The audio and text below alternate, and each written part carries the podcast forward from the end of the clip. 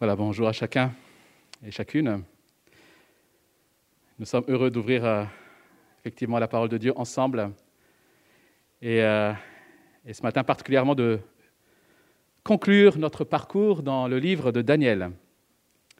Ce parcours que nous avons commencé il y a déjà plusieurs mois maintenant et que nous allons euh, conclure ce matin. Je vous propose donc sans tarder de nous plonger dans la lecture de ces derniers versets de ce livre. Donc, euh, dans Daniel, chapitre 12. Et nous allons lire ensemble des versets 5 au verset 13. Daniel, chapitre 12, des versets 5 au verset 13. Moi, Daniel, je regardais, et j'ai vu deux autres hommes se tenir debout, l'un sur une rive du fleuve, l'autre sur l'autre rive. L'un d'eux a dit à l'homme habillé de lin qui se tenait au-dessus de l'eau du fleuve, Quand viendra la fin de ces événements extraordinaires? Et j'ai entendu l'homme habillé de lin, celui qui se tenait au-dessus de l'eau du fleuve. Il a levé sa main droite et sa main gauche vers le ciel, et il a juré par celui qui vit éternellement que ce serait dans un temps, deux temps et la moitié d'un temps, et que tout cela, que tout cela prendrait fin quand la force du peuple saint serait entièrement épuisée. J'ai entendu, mais sans comprendre. Et j'ai dit, Mon Seigneur, quelle sera l'issue de tout cela? Il a répondu, Vas-y, Daniel, car ces paroles seront tenues cachées et marquées du sceau du secret jusqu'au moment de la fin. Beaucoup seront purifiés, épurés et affinés. Les méchants feront le mal, et aucun d'eux ne comprendra tandis que ceux qui seront perspicaces comprendront. Depuis le moment où le sacrifice perpétuel sera supprimé et où l'abominable dévastation sera dressée, il y aura 1290 jours. Heureux celui qui attendra et qui arrivera jusqu'à 1335 jours. Quant à toi, marche vers ta fin. Tu te reposeras et tu seras debout pour recevoir ton héritage à la fin des jours. Face aux circonstances difficiles de la vie, nous sommes bien souvent préoccupés par les quand. Quand aura-t-on enfin fini avec ce coronavirus? Quand l'Église aura-t-elle enfin des locaux plus spacieux dans lesquels nous pourrons nous rassembler tous? Quand mon épreuve, ma maladie, mon chômage vont-ils s'achever? Quand ma vie va-t-elle enfin s'améliorer? Dans notre texte de ce matin, Daniel est lui aussi préoccupé par ces questions, par les quand et par les combien de temps. Mais nous allons voir ce matin que ce que Dieu veut nous révéler, ce à quoi Dieu veut répondre, ce n'est pas les quand, ni les combien de temps, mais c'est les quoi et les comment. Qu'est-ce qu'il y a au bout de la route? Et comment sera cette route? Comment nous préparer pour cette route? Voilà les questions auxquelles Dieu veut répondre prioritairement. Alors je ne sais pas si vous avez entendu parler de ce fait divers qui a eu lieu en décembre dernier et qui a impliqué euh, Google Maps. Alors, il s'agit d'une route qui se trouve euh, au fin fond de la Sibérie, vous savez, dans les grands froids, et qu'on appelle la route des eaux. On, on appelle la route des eaux parce que plusieurs milliers, dizaines de milliers d'ouvriers ont perdu leur vie pendant la construction de cette route sous Staline. Et je vous lis l'extrait de l'article qui en parle. Donc, concernant cette route.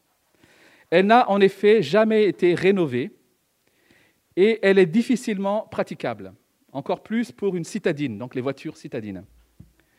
Sergei Ustinov et Vladislav Istomin en ont malheureusement fait les frais.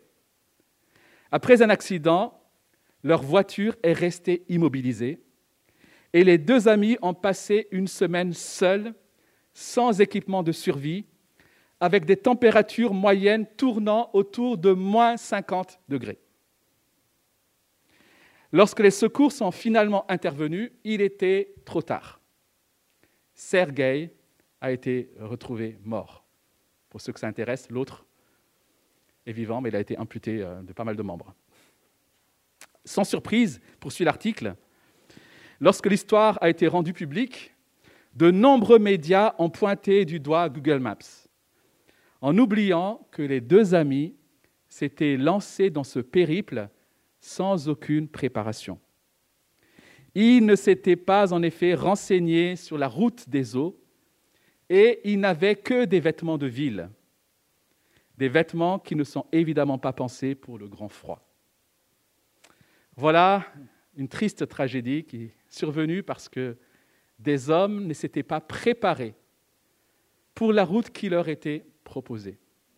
Chers amis, les prophéties que nous avons dans la parole de Dieu ne nous sont pas données pour que nous spéculions sur des dates précises, mais pour que nous agissions en conséquence aujourd'hui et pour que nous soyons équipés pour faire face aux difficultés de la route. Je ne sais pas si vous l'avez relevé, mais trois fois dans ce court passage, nous trouvons le verbe comprendre. Au verset 8 et au verset 10. Et c'est à cela que j'aimerais c'est cela que j'aimerais vous proposer ce matin. Comprendre les événements annoncés dans ce passage, dans ces passages, pour comprendre comment nous devons nous comporter. Et je crois que c'est ce que Dieu veut en révélant ces choses. Comprendre ces événements pour comprendre comment faire face à ces événements. Et donc, nous allons faire voir cela en commençant par comprendre ces événements annoncés. Et nous avons vu dimanche dernier, dans le chapitre 11, l'ange, donc euh, cet être céleste à l'apparence humaine, pour beaucoup probablement le, le même ange qui s'est déjà révélé à Daniel dans les chapitres précédents, donc l'ange Gabriel. Cet ange donc, a révélé à Daniel et a annoncé les guerres qui se dérouleront entre notamment les royaumes du Nord, la Syrie, et le royaume du Sud, l'Égypte. Et le peuple de Dieu est pris en étau entre ces deux royaumes. Et le peuple va en souffrir. Mais non seulement le, peuple sera pris en, étau, mais le peuple sera ensuite lui-même la cible directe d'attaques et de persécutions, entraînant des souffrances et des épreuves difficiles et intenses. C'est ce que l'ange a révélé. Mais juste au moment où le besoin du peuple sera au plus haut, où le peuple sera le plus faible par conséquent, nous lisons au début du chapitre 12, verset 1, En ce moment-là, ceux de ton peuple qu'on trouvera inscrits dans le livre seront sauvés. Ceux qui auront été perspicaces brilleront comme la splendeur du ciel, et ceux qui auront enseigné la justice à beaucoup brilleront comme les étoiles pour toujours et à perpétuité. Oui, il y a d'intenses souffrances, mais au moment où la souffrance sera à son apogée, Dieu interviendra pour sauver les siens. Après cette révélation, donc deux autres hommes, deux autres anges probablement, apparaissent, un de chaque côté du fleuve, nous l'avons lu. Et l'un de ces deux anges va s'adresser à l'ange qui est au-dessus du fleuve, l'ange Gabriel, en lui demandant quand viendra la fin de ces événements extraordinaires. L'ange veut savoir combien durera ce temps de persécution. Combien de temps jusqu'à ce que le royaume parfait de Dieu arrive enfin sur terre? Alors cet homme, ou cet ange plutôt, pose la question que Daniel s'est certainement posée en écoutant ces révélations. Mais on ne sait pour quelle raison il n'a pas pu les formuler, en tout cas à cet instant. Peut-être paralysé par tellement d'émotions. Et il y a de quoi. Et l'ange va répondre, mais avant cela, il va lever les deux mains. Il faut savoir que pour prêter serment, enlever la, la loi exigeait qu'on lève une main. Mais ici, l'ange lève les deux mains comme pour affirmer, insister sur la certitude de cette réponse et la vérité de cette réponse. Et cette réponse, nous la lisons au verset 7, ce serait dans un temps, deux temps et la moitié d'un temps, et que tout cela prendrait fin quand la force du peuple saint serait entièrement épuisée. Alors si la réponse est fiable, elle ne reste, pas moins énigmatique. Alors nous avons malgré tout un indice de, de circonstance, puisqu'il dit quand le peuple, la force du peuple saint sera entièrement épuisée. Mais quand? Quand est-ce que ça arrivera? Parce que là, ça commence à être dur déjà. On a l'impression d'être au bout de la force, de, nos forces. Quand cela arrivera-t-il? Et nous lisons verset 8 que Daniel n'a rien compris à cette réponse. Et je crois que non plus, peut-être ce matin. Pour nous aussi, il faut l'admettre, ça reste difficile à comprendre. Mais nous avons le privilège d'avoir plus de recul que Daniel. Nous avons derrière nous l'histoire qui s'est déjà déroulée.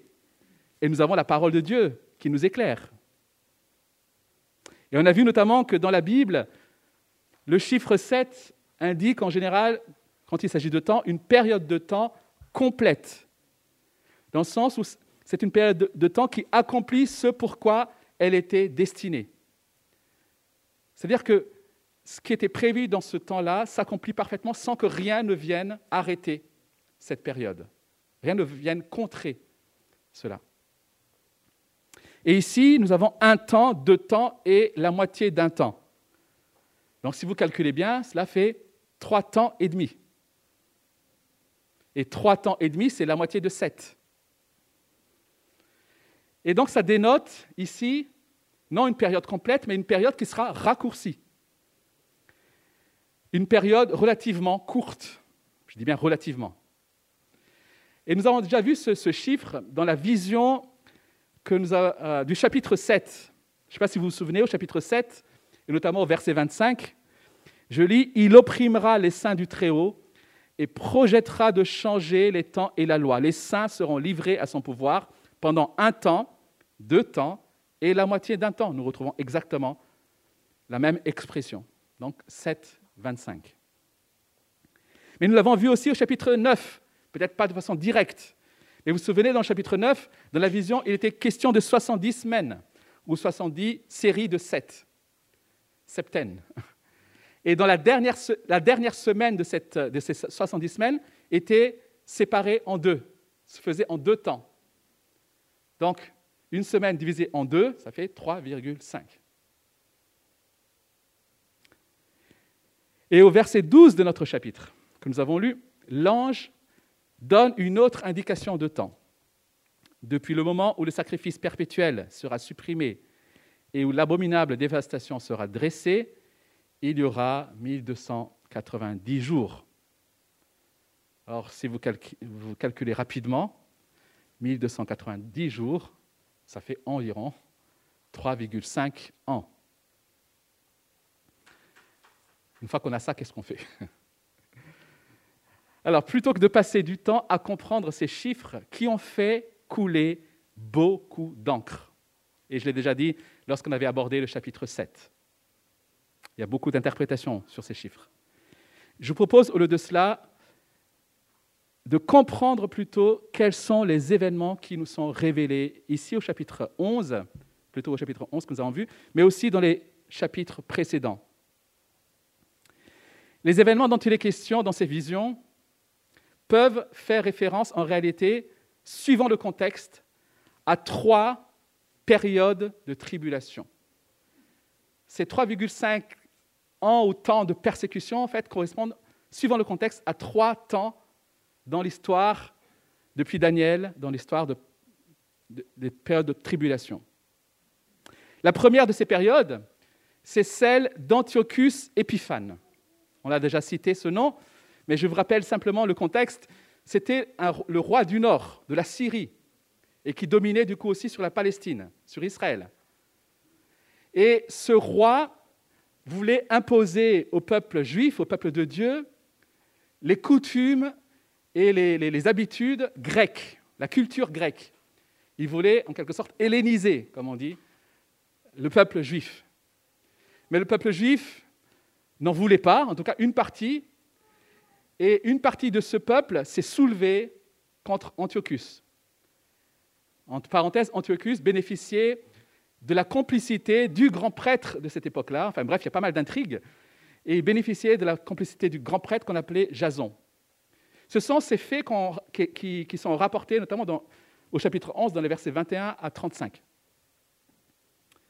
Et une partie du peuple, donc, a commencé à se soulever, et Antiochus va vouloir réprimer ce peuple. Et il va venir à Jérusalem pour persécuter et euh, réprimer cette révolte. Et en moins 167 avant Jésus-Christ, il va donc profaner le temple. Il va envahir le temple et installer dans le temple un culte à la gloire du dieu, dieu grec Zeus. Vous imaginez la provocation pour le peuple juif. Cela, bien sûr, va ne faire qu'attiser leur révolte et leur colère. Et une famille de ce peuple juif, une famille pieuse du nom de Maccabée, va mener une révolte contre Antiochus et va faire plier Antiochus Épiphane. C'est ainsi qu'en moins 164, le temple sera purifié et le culte sera rétabli. Donc en moins 167, on a la profanation du temple, la grande dévastation, l'abominable dévastation, et en moins 164, le, le, temple est à nouveau purifié. Et si vous calculez, entre moins 164, entre moins 167 et moins 164, il y a environ trois ans et demi, ou 1290 jours. Donc, la vision dont il est question ici semble correspondre à cette période. C'est bien cette période qui semble être prédite dans les visions de Daniel, dans les autres chapitres aussi. Pourtant, pourtant bien plus tard, vous suivez toujours, hein, 160 ans plus tard environ, Jésus va reprendre les prophéties de Daniel. Dans Matthieu chapitre 24, par exemple, de l'évangile de Matthieu, il va reprendre ces prophéties pour annoncer un événement terrible qui, eux, auront lieu en 70 après Jésus-Christ et qui aboutiront à la destruction du temple et à la chute de Jérusalem. Et écoutons bien ce que dit Jésus en annonçant ces, événements, Matthieu 24, verset 15. C'est pourquoi lorsque vous verrez l'abominable dévastation dont a parlé le prophète Daniel établie dans le lieu saint, que celui qui lit fasse attention. Alors on vient de dire que l'abominable dévastation, ça semble être Antiochus. Et pourtant, Jésus annonce que quand vous verrez l'abominable dévastation, alors que celui qui lit fasse attention. Donc, dans la bouche de, Jésus, l'abominable dévastation, ce n'était pas Antiochus. Mais c'est les événements qui vont venir, qui sont proches de son temps, à savoir la chute de Jérusalem et la destruction totale du temple, causée par les Romains avec à leur tête le général Titus. Et nous avons vu déjà cela, notamment au chapitre 9, où il est question, chapitre 9, verset 26, il est question d'un peuple, d'un prince qui viendra détruire la ville et le sanctuaire. Donc Daniel annonce aussi, semble-t-il, les événements de 70. Alors si vous suivez bien, vous voyez que nous avons deux événements qui semblent correspondre. Antiochus en moins 167 et la chute de Jérusalem et la destruction du temple en 70 après Jésus-Christ. Mais certains passages de Matthieu 24 et certains passages des prophéties de Daniel, lorsque nous les lisons, semblent avoir une portée qui ne se limite pas à Jérusalem, qui semble être sur toute la surface de la terre.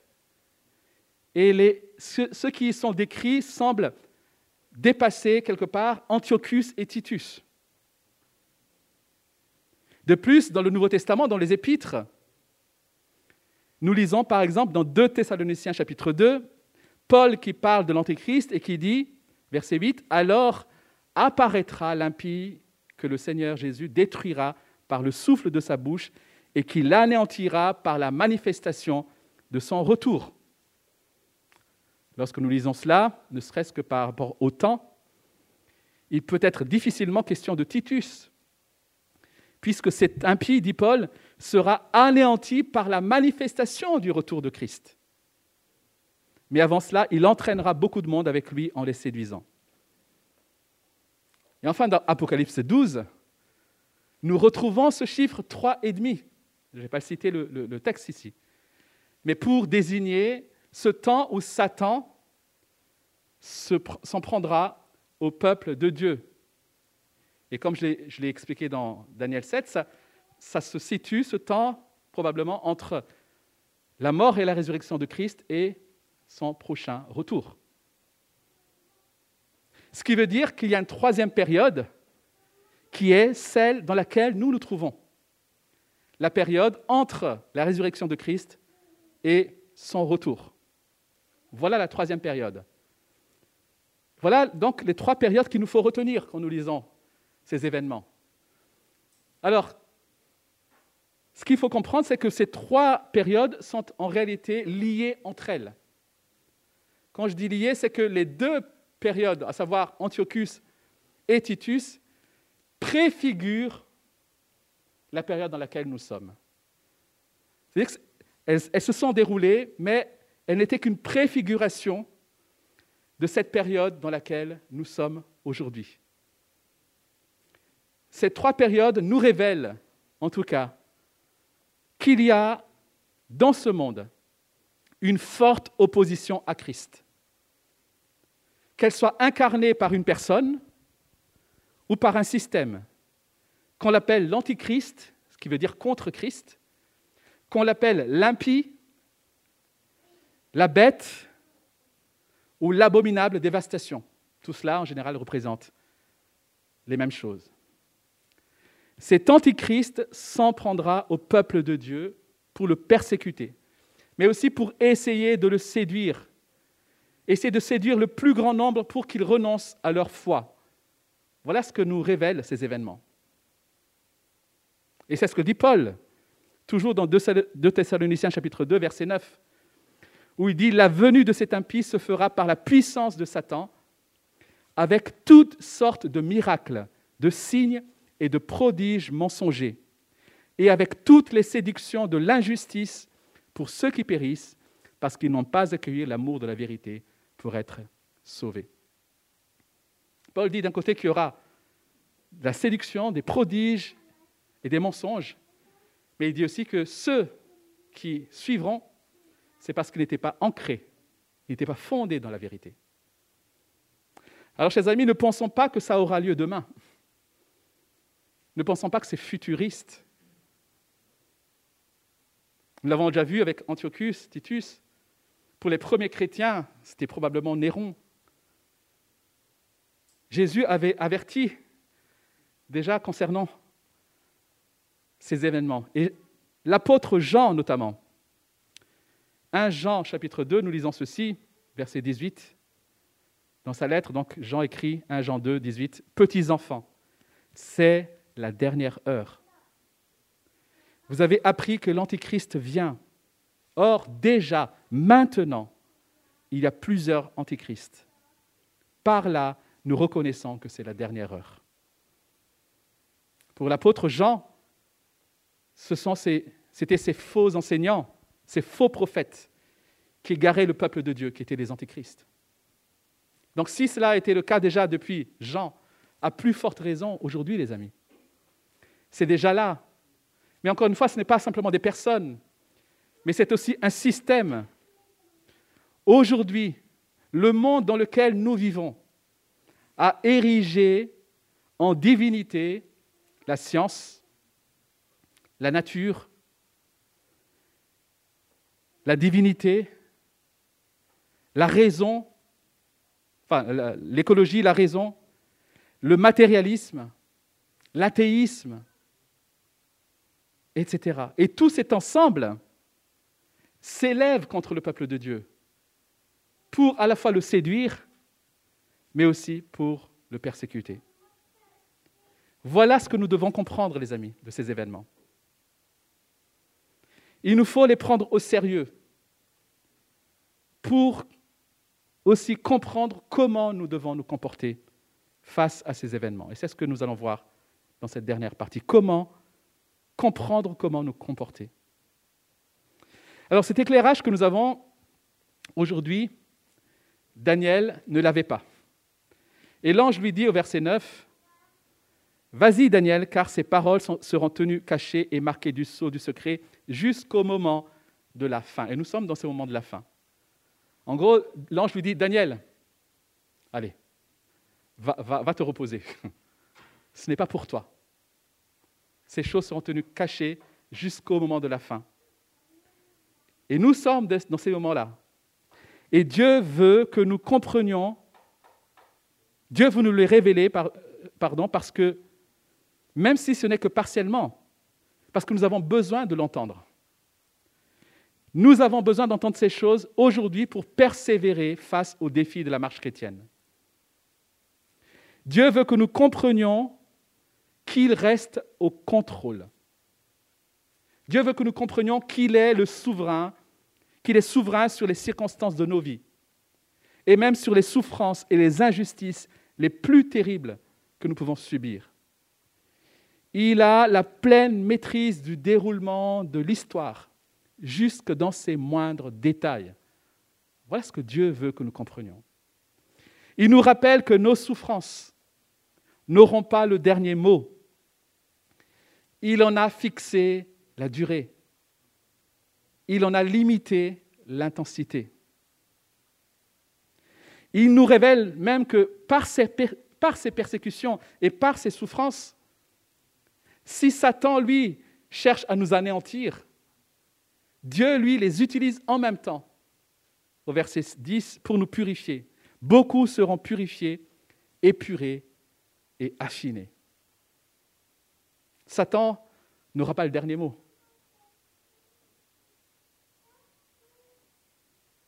Cette purification, chers amis, c'est la sanctification du chrétien qui vise à former son caractère pour qu'il ressemble de plus en plus à Christ.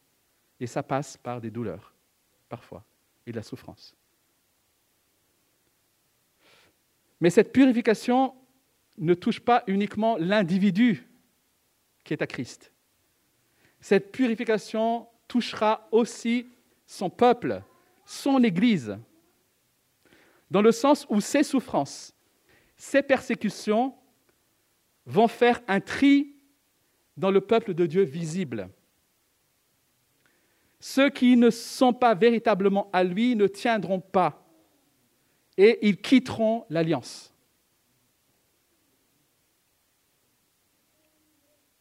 De même que l'or est purifié par le feu, le peuple de Dieu sera raffiné par la tempête du feu et de la persécution. Tandis que, verset 10, les méchants feront le mal et aucun d'eux ne comprendra. Les méchants dont il est question ici, ce sont ceux qui auront rejeté Christ et qui se mettront par conséquent naturellement du côté de l'Antichrist, du côté de l'adversaire de Christ, jusqu'à persécuter le peuple de Dieu. Et c'est ce que Paul dit notamment à Timothée dans 2 Timothée 3, verset 12. Du reste, tous ceux qui veulent vivre avec piété en Jésus-Christ seront persécutés, tandis que les hommes méchants et imposteurs avanceront toujours plus dans le mal en égarant les autres et en s'égarant eux-mêmes. Ce qui caractérise ces méchants, c'est qu'ils restent aveugles aux signes des temps. Ils restent aveugles au fait que le jour du jugement approche à grands pas. Chers amis, je l'ai déjà dit et je le répète, depuis la mort et la résurrection de Christ, nous sommes dans ces derniers temps. Nous sommes dans ces temps de la fin. Nous sommes entrés dans ces derniers jours. Et j'espère de tout mon cœur que nous, faisons partie de ceux qui seront perspicaces et qui comprendront, selon le verset 12. Et parce qu'ils seront perspicaces et qu'ils comprendront, ils tiendront jusqu'à la fin. Nous voyons bien qu'au fur et à mesure du temps, au fur et à mesure des persécutions. Il n'y aura plus de faux semblants. On ne pourra plus juste être des chrétiens mous. Enfin, quand je dis ça, c'est finalement être des faux chrétiens, en apparence. Parce que nous ne tiendrons pas devant ce qui arrivera et ce qui arrive déjà. La plus grande folie, c'est d'entendre ces choses et ne rien faire. Ceux qui comprennent vont agir et doivent agir en conséquence. Ils montrent par là qu'ils ont compris et qu'ils ont entendu. Et c'est ce que rappelle et exhorte l'apôtre Paul dans Éphésiens chapitre 6. Éphésiens chapitre 6, verset 15. Faites donc bien attention à la façon dont vous vous conduisez. Ne vous comportez pas comme des fous, mais comme des sages. Rachetez le temps car les jours sont mauvais. Et c'est pourquoi ne, ne soyez pas stupides, mais comprenez quelle est la volonté du Seigneur. Il s'adresse à des chrétiens, les amis. Et il leur dit, n'agissez pas comme des fous, mais comme des sages. Ne soyez pas stupides, mais comprenez, on retrouve ici le verbe comprendre, comprenez quelle est la volonté du Seigneur. Parce que les jours sont mauvais. En sachant ces choses, les amis, en écoutant cela, nous ne pouvons pas nous permettre d'être nonchalants dans notre marche chrétienne, d'avoir une espèce de foi molle. Mais nous devons chercher à nous enraciner plus profondément dans la vérité, pour ne pas être balayés par la tempête de la séduction et de la persécution. Nous ne pouvons pas non plus rester silencieux face à ce qui nous est révélé.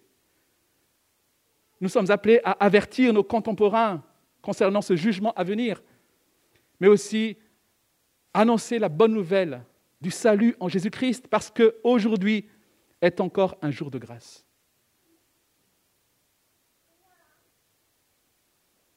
Daniel n'a pas reçu la réponse qu'il voulait, mais l'ange l'invite à finir sa course, verset 13. Il lui dit ce, cette, belle phrase, Quant à toi, marche vers ta fin, tu te reposeras et tu seras debout pour recevoir ton héritage à la fin des jours. Pour Daniel qui est âgé, bien âgé déjà, la mort est proche. Il va pouvoir entrer dans son repos. Mais cette mort n'est pas l'aboutissement, n'est pas la fin, puisque l'ange lui dit qu'il sera debout pour recevoir son héritage. L'ange annonce ici la résurrection de Daniel pour la vie éternelle. Et c'est là aussi, cette promesse, c'est aussi notre espérance, chers amis, aujourd'hui. Cette résurrection est certaine parce que par sa mort sur la croix, Jésus-Christ a vaincu le péché et il a vaincu la mort. Et parce que Jésus-Christ est ressuscité, nous qui sommes unis à lui, nous ressusciterons aussi à sa suite. L'apôtre Paul dit que Christ, la résurrection de Christ est le prémisse de notre propre résurrection. Oui, le peuple de Dieu peut parfois se décourager lorsque la persécution est constante et intense. Il peut avoir l'impression d'être du côté des perdants. Mais à travers cette vision, Dieu cherche à encourager son peuple qui est persécuté pour l'encourager à persévérer jusqu'à la fin, car il recevra son héritage à la fin des jours. Pour conclure et conclure tout ce livre, rappelons-nous encore une fois dans quel contexte toutes ces choses ont été annoncées. Vous vous souvenez? Parce que le peuple de Dieu avait désobéi, Dieu l'a puni en l'envoyant en exil en Babylone, et ça c'était en moins 587 avant Jésus-Christ. Mais tout en les punissant, il a voulu aussi montrer qu'il ne les avait pas abandonnés. Il reste au contrôle. C'est lui qui établit les rois et qui conduit l'histoire. Et au temps fixé, ils pourront retourner à la terre promise, ils pourront rentrer de l'exil. Et pour ce peuple qui était en exil, en Babylone, leur espérance résidait entièrement dans ce retour sur leur terre et dans la reconstruction des murs de Jérusalem et du temple. Bref, tout ce à quoi ils aspiraient, c'était retrouver leur gloire d'antan. Or, une fois que l'exil s'achève, une fois qu'ils vont pouvoir retourner chez eux, ils vont commencer à, à, se remettre à construire le temple. Les choses ne se passent pas comme prévu. Il y a de l'opposition. Et c'est en ce moment-là que Dieu va se révéler à Daniel dans ses visions. Pour annoncer quoi? Pour annoncer que le peuple va subir des persécutions et des souffrances encore plus terribles que l'exil. Alors vous imaginez un peu, vous mettez la place du peuple. Vous pensiez que le plus difficile était derrière vous, l'exil. Vous rentrez avec plein d'espoir et Dieu annonce que non, il y aura des persécutions, des choses encore plus difficiles devant vous. Et non seulement il y aura des persécutions et des choses plus difficiles devant vous, mais le temple que vous êtes en train de reconstruire, ce temple sera entièrement détruit. Alors pourquoi Dieu révèle-t-il ces choses? Alors je l'ai dit, pour équiper son peuple, pour qu'il puisse faire face à ces événements. Mais il le fait aussi, chers amis, pour les inviter à ne pas se tourner vers le passé. Leur valeur, leur espérance ne repose pas sur le passé. Dieu veut les inviter à se tourner vers l'avenir, vers ce royaume qui est en route, ce royaume qui se prépare, ce royaume qui se déploiera sur toute la surface de la terre. Voilà la direction dans laquelle Dieu veut qu'il se tourne, et pas vers ce temple et cette ville terrestre. Aujourd'hui, en ce temps d'épidémie, si on demandait aux gens autour de nous quelle est leur espérance là, ils répondraient certainement que ce serait de retrouver leur vie d'avant l'épidémie. Ce temps, vous savez, un peu nostalgique, on ne portait pas de masque, ça paraît lointain maintenant. On pouvait aller au resto, on pouvait s'embrasser. On a envie de retrouver ce temps-là. Et si vous écoutez aussi les politiciens de tout pays, ils veulent promettre de, faire retrouver la prospérité et la gloire d'antan. Vous savez, le fameux Make America Great Again. On veut retrouver ce qu'on a perdu dans le passé. Mais nous sommes invités dans ce livre et dans cette dernière vision, nous sommes invités en tant que peuple de Dieu à nous tourner non vers le passé, mais vers notre avenir.